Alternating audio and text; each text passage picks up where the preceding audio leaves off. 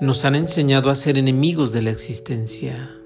Nos han enseñado ideologías, conceptos, preceptos, morales negativas para la vida. Y esto ha durado tanto tiempo que se ha vuelto parte de nuestra sangre, de nuestros huesos, de nuestra médula.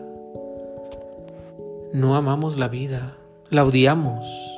Y las llamadas religiones le han enseñado a la gente que la vida es un castigo que hemos sido castigados con el pecado original.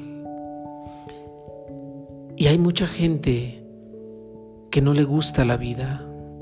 Hay mucha gente que se siente incómoda. Hay mucha gente que se queja todo el tiempo de lo que le sucede. Hay mucha gente que no ve un rayo de luz. Hay mucha gente que no ve fe, que no ve esperanza, que viven pensando que lo peor está por venir. La vida no es un castigo, la vida es una recompensa, es un regalo. Hay que hacerse amigo de ella por completo. En el momento en que empieces a hacerte amigo de la vida, te sorprenderá lo bella que es, lo poética que es, lo musical que es.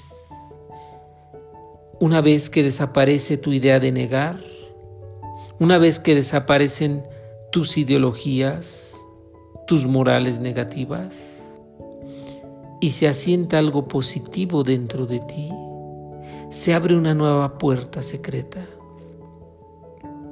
La vida empieza a revelarte sus misterios. Esos misterios solo pueden revelarse a los amigos, a los que son amigos de la existencia. No pueden revelarse a nadie, no pueden hacerse públicos. Solo cuando estás en profunda e íntima relación con la vida, ella te abre su corazón. Y en esa misma apertura, uno llega a conocer la verdad, el amor, la dicha, la existencia. ¿Y cómo te vas a ser amigo de la existencia? ¿Cómo te vas a ser amigo de la vida? Deja de pensar que la existencia está separada de ti. Tú perteneces a la existencia y la existencia te pertenece a ti. Tú eres la existencia misma.